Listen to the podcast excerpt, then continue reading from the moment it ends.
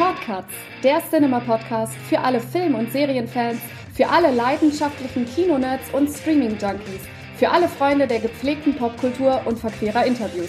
Direkt aus dem Hamburger Hafen, präsentiert von der Cinema-Redaktion. Herzlich willkommen zu Folge 125 der Cinema Shortcuts. Im Interview-Podcast der Zeitschrift Cinema geht es diesmal um ein erstaunliches deutsches Kinophänomen oder soll man sagen bayerisches Kinophänomen, nämlich die Eberhofer-Krimis nach den Büchern von Rita Falk, die ja zuletzt bis zu 1,4 Millionen Zuschauer anlockten. Am 10. August startet der neue Film der Reihe namens Riragu Rendezvous, wird ja immer nach etwas zu essen benannt. Und unser Kollege Ralf Blau sicher einigen bekannt aus unserem Bruder-Podcast Cinema Classics, spricht mit den drei Hauptdarstellern. Das sind Sebastian Betzel als Franz Eberhofer, Lisa Maria Potthoff als Susi und Simon Schwarz als Rudi. Da geht es um das Erfolgsgeheimnis der Reihe, um den speziellen Humor dieser Filme und natürlich um die Abgründe der Figuren, die tatsächlich auch da sind. Viel Spaß mit dem Chaos-Trio von Reragu Rendezvous. Rera Rendezvous ist ja bereits der neunte Film der Eberhofer-Reihe. Was 2013 mit Dampfnudel Blues und über 500.000 bayerischen Kinobesuchern begann, hat sich längst zu einer bundesweiten Erfolgsgeschichte entwickelt. Ich vermute mal, mit diesem sensationellen Erfolg hat am Anfang niemand von Ihnen gerechnet. Ich nicht. Ich habe damit gerechnet und ich hatte es fest eingeplant und ich wäre sehr enttäuscht gewesen, wenn es nicht so gekommen wäre. Nein, ich auch nicht. Nein, das konnte man ja nicht planen, tatsächlich. Das war ja eine große Überraschung, dieser Erfolg. Wird die Figur eigentlich irgendwann zu einer Art zweiter Persönlichkeit, wenn man sie über einen so langen Zeitraum hinweg spielt? Also, dann fange ich an. Nein, eine zweite Persönlichkeit würde ich nicht sagen. Ähm, aber Nein, nein, es ist schwierig. Also ich kann da jetzt nicht groß viel dazu sagen. Nein, ich finde nicht, dass sie eine zweite Persönlichkeit. Also nie, keine Figur ist eine zweite Persönlichkeit. Man kennt sie gut, die Figur. Aber für mich ist es, äh, aber ich versuche auch immer sehr rigoros jede Rolle abzulegen wieder. Ich möchte eigentlich auch mit den Rollen, die ich spiele, nicht irgendwie persönlich verbunden sein, muss ich gestehen.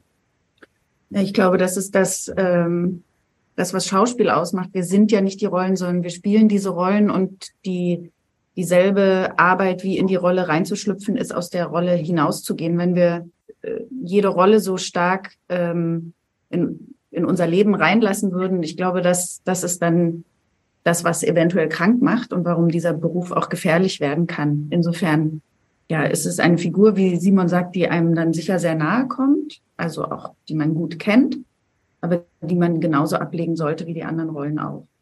Ja, ich, ich sehe das auch so. Ähm, ich, ich habe jetzt nicht, ertappe mich nicht selbst dabei, dass ich bin wie der Franz. Ich glaube, für uns Schauspieler ist das auch gar nicht so schwierig, aber für manche Zuschauer ist es schwierig. Mhm dass die denken, ah, der muss jetzt sicher, der kommt jetzt sicher gleich, geht in die nächste Metzgerei, kauft sich zehn Leberkässemmeln und krantelt mich an und ähm, aber egal. Nö, du kannst ja auch sehr grantig sein. Ich kann es sehr grantig. Ja, der also, Vorteil kann ist, auch ganz anders sein. Ja, stimmt, aber für dich ist natürlich der Vorteil, dass du, wenn du krantig bist, sind sie richtig glücklich, wenn du es bist. ja, ich meine, mir ist einmal bei der Kinotour ist mir einmal passiert, dass eine Frau gesagt hat, ich, ich lächle zu nett versucht, ich soll bitte wieder richtig grantig schauen.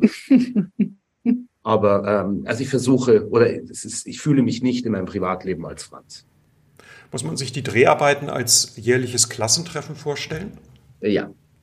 Äh, ja, also vielleicht auch ein bisschen wie, ähm, oder ist, vielleicht ist es auch total falsch, wenn ich sage, sich äh, wie mit so einer Filmfamilie treffen. Das ist es eher, weil Klassentreffen ist ja immer nur Saufen. Wir arbeiten ja. Und Wobei ich arbeite auch selten bei einem Familientreffen.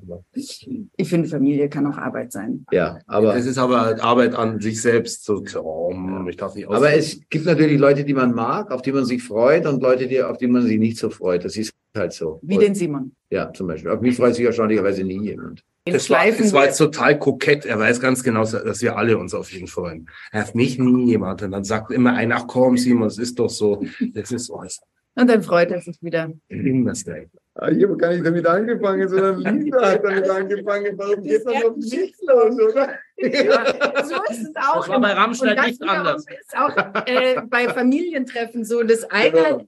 die Missstimmung äh, initiiert, aber ein anderer dafür die Haue kriegt. Das ist Genau. ja so familienaufstellungstechnisch Richtig. immer sehr interessant. Da sind wir äh, immer voll dabei. Genau. Und wer das ist, der Haue kriegt, das ist ja, Ja, jetzt ich klar. sähe Unfrieden und Simon kriegt auf die Mütze. Mache ich auch mit Regie so. Gab es mal einen Zeitpunkt in all den Jahren, wo Sie gedacht haben, so jetzt ist auch langsam mal gut? Ja, bei mir war es einmal bei den Kinotouren so. Weil das war dann sehr, sehr anstrengend. Und ich einfach, äh, das ist immer der schwierigere Teil. Das Drehen ist ja immer das, das kreative Sein, wo man auch quasi weggesperrt ist mit dem Team und in einem. Aber wenn man die Kinotour so macht, das kann einfach sehr viel Eindrücke, sehr viel Energie, die auf einen einprasselt. Und da gab es schon mal so einen Moment, wo ich mir gedacht habe, wie lange will ich das eigentlich noch weitermachen? Das ist aber auch dann im nächsten Moment wieder rum. Also es ist jetzt nicht wirklich ernsthaft so. Ich hatte schon das Gefühl zwischendurch und habe auch immer wieder das Gefühl, dass ich äh, nicht so lang das machen möchte, bis es schlecht wird. Dass man den richtigen Moment findet, wann ist es genug, weil es ist immer schöner, da aufzuhören, wo es schön ist. Aber ich habe auch beim Drehen schon das Gefühl gehabt, ich finde da nichts mehr. Jetzt weiß ich keine Ahnung, was dieser Rudi Birkenberger da jetzt noch will. Ich äh, habe da jetzt keine Ahnung mehr. Ich bin da jetzt raus aus der Nummer, verstehe es nicht.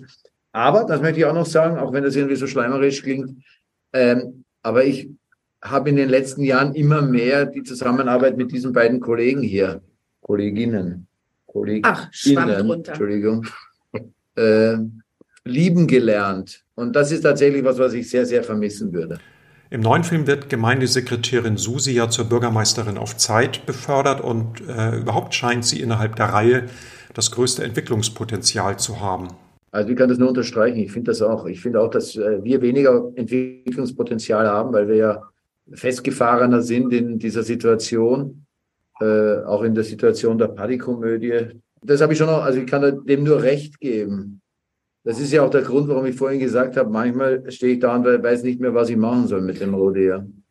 Das äh, kenne ich aber auch, dass ich ähm, mich dabei ertappt habe, wie ich, ähm, wie ich die Susi mir wieder neu greifen musste. Also es ist ja nicht so, dass wir vor Eitelkeit strotzend am Set stehen und unseren Stiefel runterspielen, sondern immer versuchen, einen neuen Zugang wieder zur Rolle zu entwickeln und auch mit den eigenen Selbstzweifeln. Aber ich möchte mal so generös sagen zu dem, was Sie gerade gesagt haben, indem sich die Susi weiterentwickelt, muss der Franz sich ja auch weiterentwickeln. Insofern ist meine Entwicklung die Chance auf seine Entwicklung. Da widerstrebt sich der Franz manchmal äh, noch, aber er ist ja auch bereit, die einen, den einen oder anderen Schritt weiterzugehen. Na naja, gut, der Franz ist ja eh, also ähm, der reagiert ja nur auf alles. Mhm. Und es ist ja auch, die ganzen Filme sind so gebaut und auch so geschrieben, die Bücher. Er steht in der Mitte und um ihn rum tobt ein Sturm des Wahnsinns, der ihn nervt. Und darauf muss er reagieren. Und das ist seine Weiterentwicklung. Wie komme ich weiter? Wie gehe ich damit um, dass die Rusi, äh, Rusi. habe ich noch nie gesagt. Nein, das war, Sudi und Rusi. Äh, Susi und dass die- Rusi. Na, dass- Frank.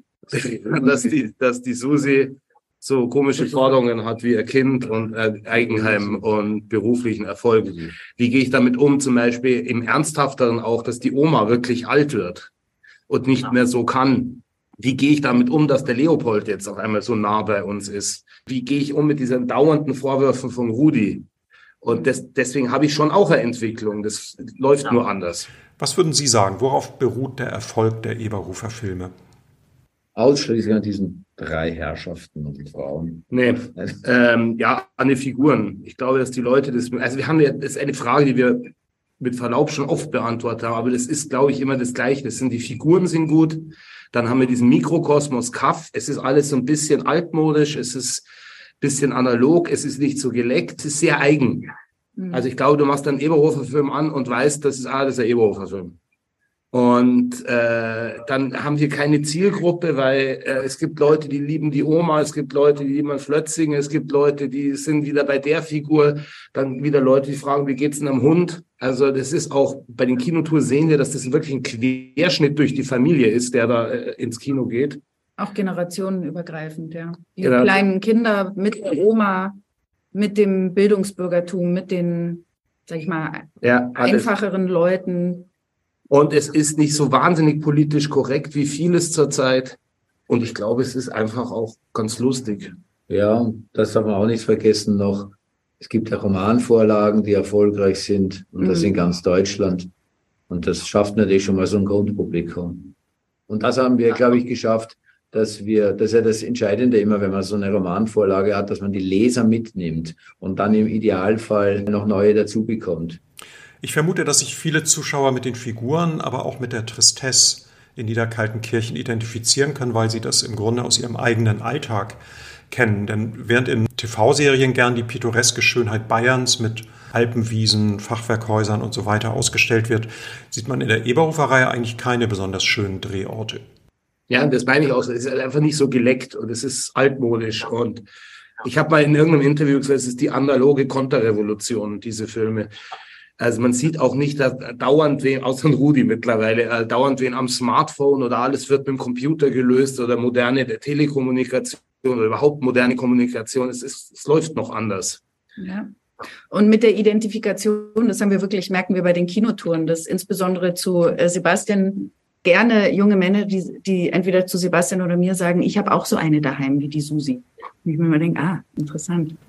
Was für eine ist das denn? Wie sehr profitiert man als Schauspieler oder als Schauspielerin von der Popularität einer Figur? Oder wie hinderlich ist sie möglicherweise auch für die eigene Karriere? Also ähm, ich finde, das Profitieren, also um jetzt nochmal für, für mich zu sprechen, ist äh, einfach das kreative Arbeiten mit den beiden und mit diesem festen Team, das wir mittlerweile um uns rum haben, von Requisite, Maske, alle, die mit so einem Herzblut dabei sind und unserem ähm, Spielführer sozusagen Ed Herzog, ähm, unseren Regisseur, der ähm, einen so unfassbar freien Raum für Kreativität bildet. Also das, das ist so schön, wenn wir uns jährlich treffen, um wieder einen Film zu entwickeln, dass wir ähm, auf dieser Spielwiese sind und kein Vorschlag ist zu doof. Also ich glaube, Komödie kann nur dann gut werden, wenn man sich frei fühlt und ähm, wenn kein, keine Strukturen am Set herrschen, die einen angstvoll machen, Angst äh, machen, was falsch oder sich irgendwas Peinliches zu machen. Und das haben wir gar nicht. Also erstmal äh, begegnen wir uns und überlegen, was kann man aus, aus dieser Szene wirklich Wunderbares rausholen. Und das ist so ein wunderbares kreatives Arbeiten, dass ähm, auch wenn man manchmal denkt, irgendwie, ja, vielleicht ist bald Schluss, ähm, also nur dafür würde ich es immer wieder gerne machen, mit diesem Team zu arbeiten. Also wenn man mich fragt, was, wie profitiere ich? Äh, von der Zeit, dann ist es die Zeit, die wir gemeinsam verbringen, weil das eine tolle Lebenszeit gemeinsam ist. Wenn die Frage ist, profitiere ich karrieretechnisch von der Rolle Rudi, dann würde ich das jetzt verneinen. Also ich äh, habe deswegen, kommt jetzt niemand in Deutschland auf die Idee oder sonst wo, ah, den, den, den nehme ich jetzt und mache mit dem die und den und den Film. Also das ist, glaube ich, jetzt nicht, also ich habe jetzt nicht deswegen mehr Angebote also die Bekanntheit steigt, würde ich jetzt einmal sagen.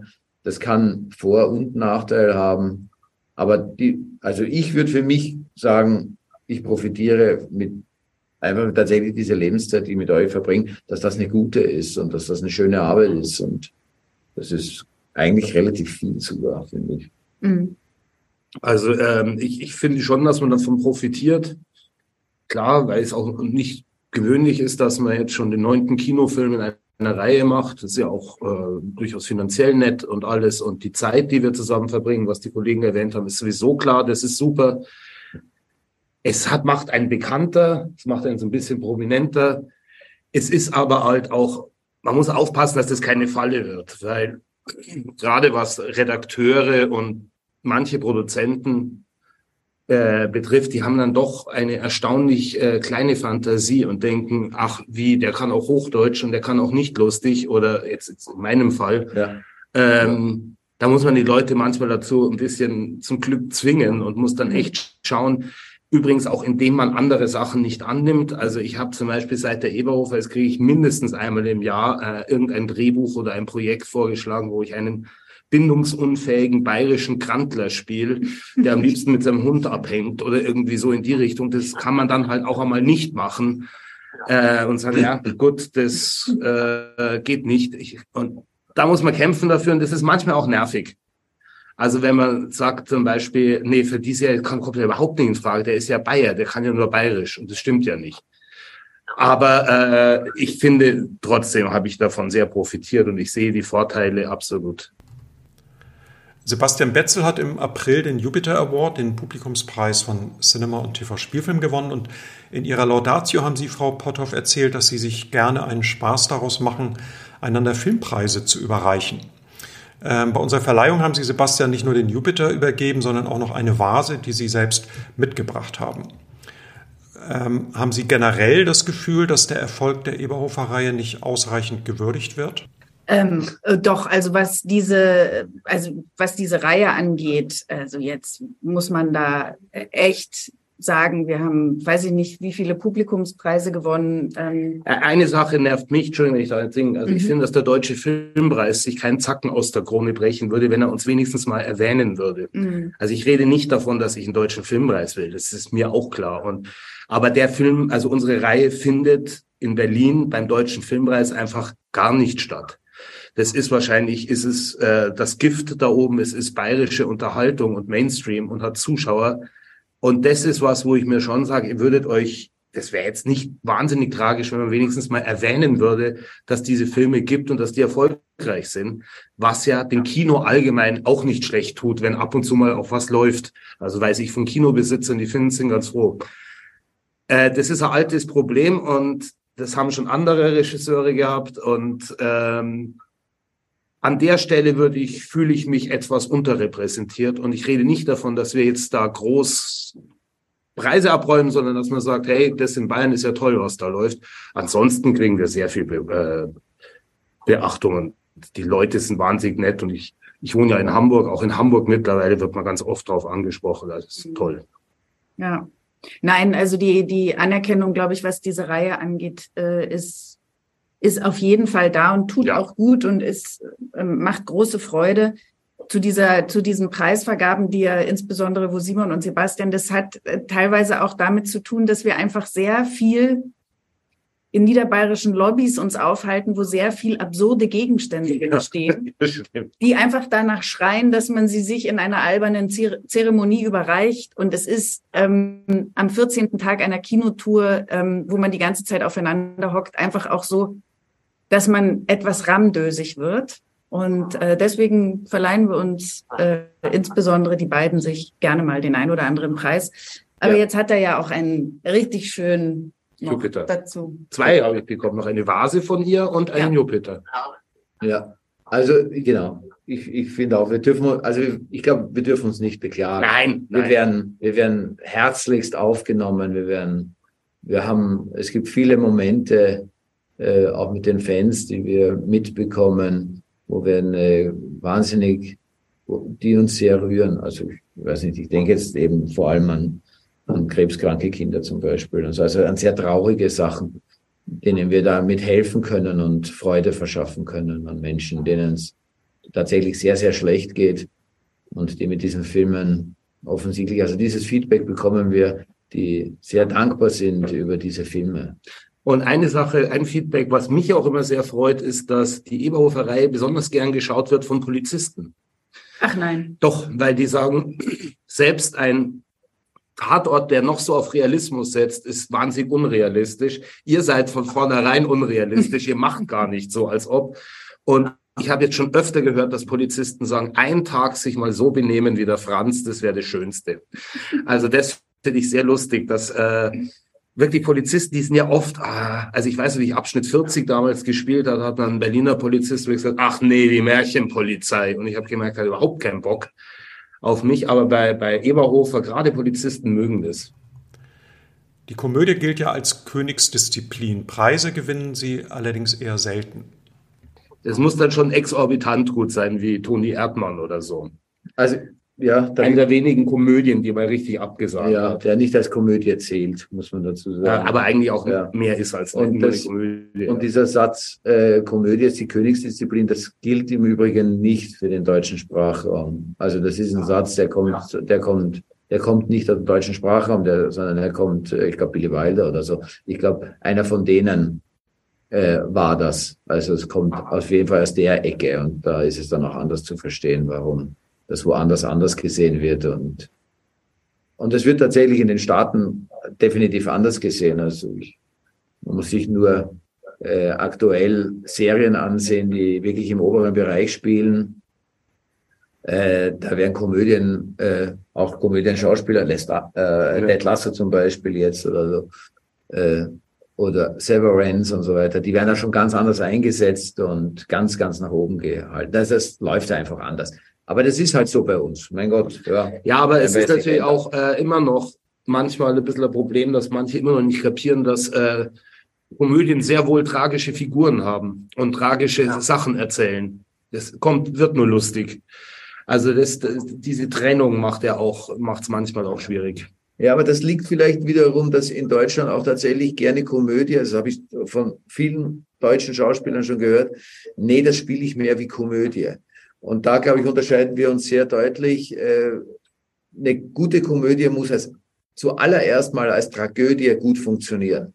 Dann kann sie lustig werden. Da kann man sich bei den Briten und bei den Franzosen, kann man sich das sehr, sehr gut anschauen, aber vor allem bei den Briten, auch bei den Skandinaviern im Übrigen. Und das haben wir in Deutschland gar nicht. In Deutschland wird zunächst gerne Komödie als Komödie gesehen und mhm. nicht als Tragödie. Und das ist der entscheidende Fehler, der hier stattfindet und ein sehr großes Missverständnis. Eine lustige Figur muss sehr, sehr viel Inhalt haben und muss sehr viel Wahrheit erzählen, damit sie tatsächlich lustig ist. Sonst ist es einfach nur ein Lustigmachen über ja, so das ist eine alberne Figur. Ja. Das ist was anderes, ja. Und es gibt auch einen Unterschied, ob ich mich lustig mache über mich und die Leute lachen dann oder ob ich äh, mich lustig mache über jemanden im Publikum und die Leute lachen mit mir darüber, dass ich mich lustig mache. Das sind zwei unterschiedliche Humorebenen. Und ich würde uns ganz klar auf der Humorebene einstufen. Wir machen uns über uns lustig und ihr könnt mit uns über uns lachen. Vor allem zu Beginn der Reihe gab es gelegentlich mal den Vorwurf, dass die Eberhofer-Krimis das Klischee bestätigen würden, dass die Niederbayern Deppen sind. Können Sie das nachvollziehen oder haben Sie eher den Eindruck, dass sich der Humor im Lauf der Reihe auch verändert hat? Also erstmal ähm, reden wir überhaupt nicht drüber, dass wir Niederbayern darstellen dieses Bayern ist wurscht. Wir reden halt bayerisch, aber es ist Provinz. Wir spielen absolutes äh, Leute, die in einem Kaff leben. Punkt. Das könnte auch Niedersachsen sein oder so. Ist halt nur ein anderer Dialekt. Äh, das ist immer die Frage, was kann ich, äh, was kann ich spielen, was kann ich machen, was ist dann zu drüber, was ist despektierlich einer Figur über. Ich finde überhaupt nicht, dass wir äh, äh, versuchen, diese Leute als Deppen darzustellen. Ja, das würde ich tatsächlich auch abstreiten. Also es sind ähm, in den Figuren wohnt sehr viel Scheitern teilweise inne, ja, ähm, und vom Leben gezeichnet und vom Leben gebeutelt und ähm, bei ähm, das habe ich ja bei der Jupiter-Verleihung auch, also das beim Sebastian eben ein großes Phlegma und teilweise so eine Lebensunlust. Aber ich glaube, das kennen wir doch alle in uns auch. Ja, das ist immer die Frage, zu welchen Anteilen. Und natürlich ähm, ist die von mir jetzt die Rolle Susi sehr weit entfernt. Ich lebe nicht in der Provinz. Ich bin ein ganz anderer Typ Frau, aber trotzdem kann ich sie in ihrem Drama oft sehr verstehen. Mhm. Und ich, ich erhebe mich nie über Susi. Also, dass sie mit diesem Mann kämpft, dass sie versucht, mit ihm ein Leben hinzukriegen, manchmal in einer Patchwork-Situation, dann wieder vereinigt, dass sie versucht, nach oben zu kommen, dass sie jetzt im aktuellen Film versucht, ähm, was aus der äh, für sie glücklichen Lage zu machen. Und ähm, da kann ich sie sehr verstehen. Und auch, ähm, also bei beiden Männerfiguren links und rechts jetzt von mir ist es nie, also würde ich das Wort Depp nie verwenden, weil der Birkenberger ja auch ringt um ringt um Anne, also es sind alles äh, die, die ja, sie ringen um Würde. Ja. ja, ja, genau. Und es ist ja auch so, dass wir ein System haben. Es ist ja nicht so, dass wir unsere Figuren so spielen und dann kommen von außen Figuren, die dann äh, realistisch gezeigt werden. Das ist ja, also das ist ja eine ganze Welt, die wir zeigen. Auch wenn dann halt die arrogante Münchner Kommissarin kommt oder so, wird auch die übertrieben gezeichnet. Mhm. Und es ist ein einziger Kampf, es ist ein Struggle um Scheitern und ab und zu mal gewinnen und Punkte wieder machen. Und die haben alle ihre Probleme. Also ich glaube, dass da Franz auch zu Depressionen neigt und zu so einer starken Melancholie. Der, der Rudi, der kämpft um Überleben. Also der ist wirklich, der kämpft um Anerkennung, überhaupt das, das ist eine Daseinsberechtigung. Und das sind alles eigentlich ernste Themen. Das sind wir wieder, Komödie muss auch ernst sein. Das ist sicher mal so, dass dann der Regisseur sagt, ja, das machen wir nicht oder wir probieren was aus und das fällt dann im Schnitt zu Opf äh, im Schnitt fällt es dann wieder, weil, weil das war dann zu viel oder so. Es ist immer ein Herantasten und Ausprobieren.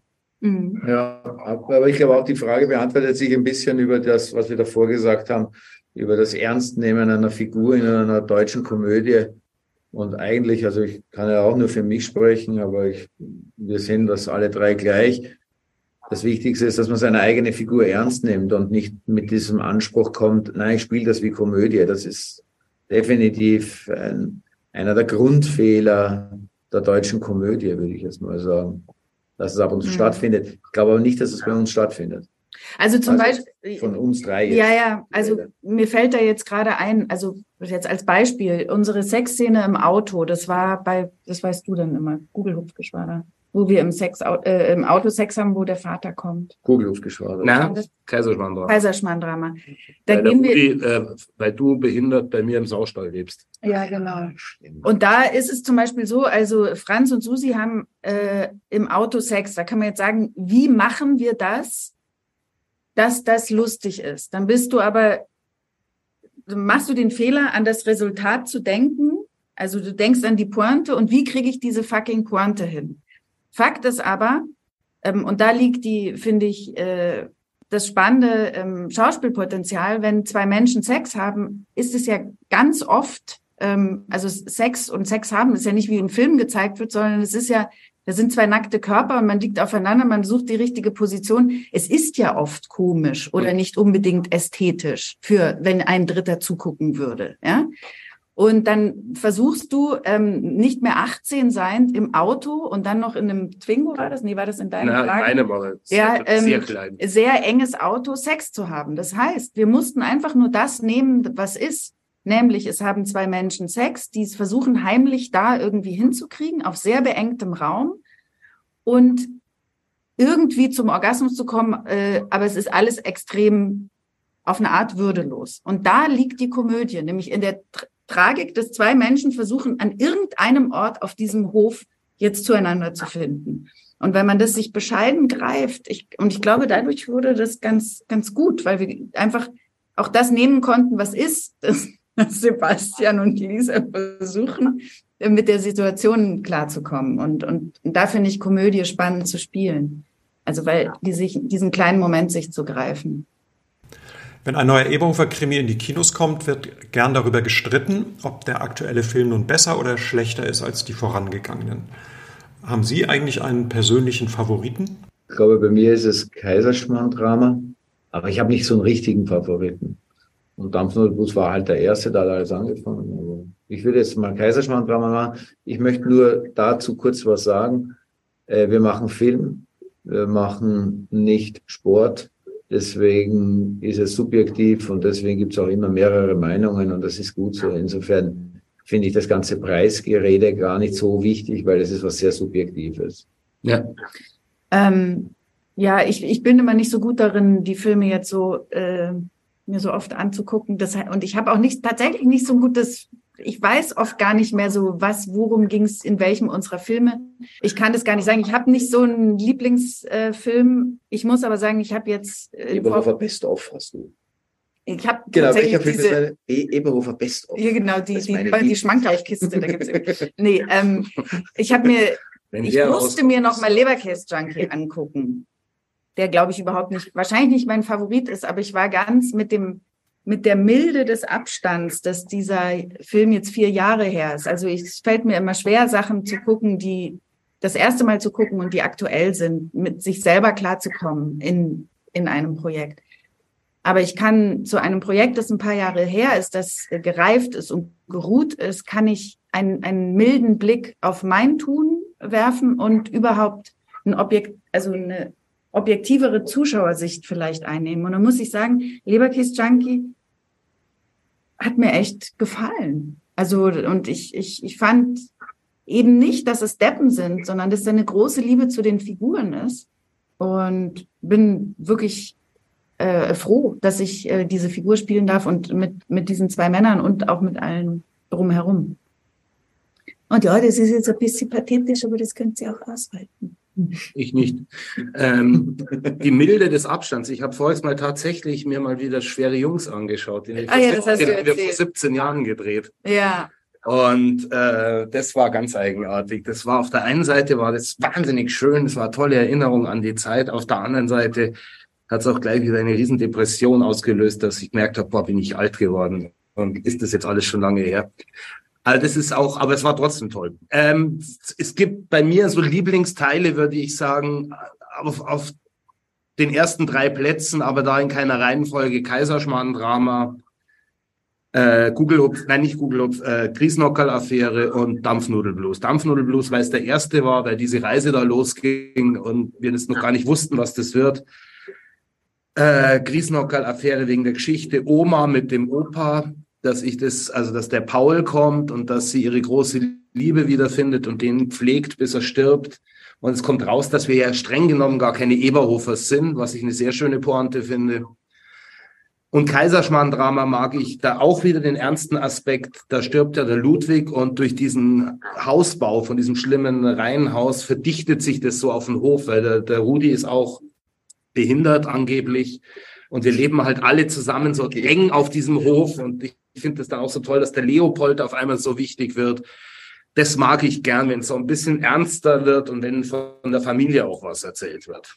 Aber ähm, wie gesagt, es ist ja äh, ist ganz lustig, dass die Leute immer so dann der neue Teil, wie wird der wohl? Der wird wieder, wieder schwächer. Und es liegt, glaube ich, nur daran bei Kino, weil ich habe ja auch mal zum Beispiel Tatort gemacht. Und da war nie irgendwie die Sache, jetzt, es war vielleicht bei so, euer letzter Tatort auf Herr Schenerschmann, aber es war nie so die Frage, ah ja, jetzt lasst dir langsam nach oder so. Also da ist die Filmreihe ganz normal. Ich glaube, das ist einfach ungewöhnlich, dass wir im Kino sind. Aber ich habe vorhin mal übrigens was sehr Lustiges gelesen.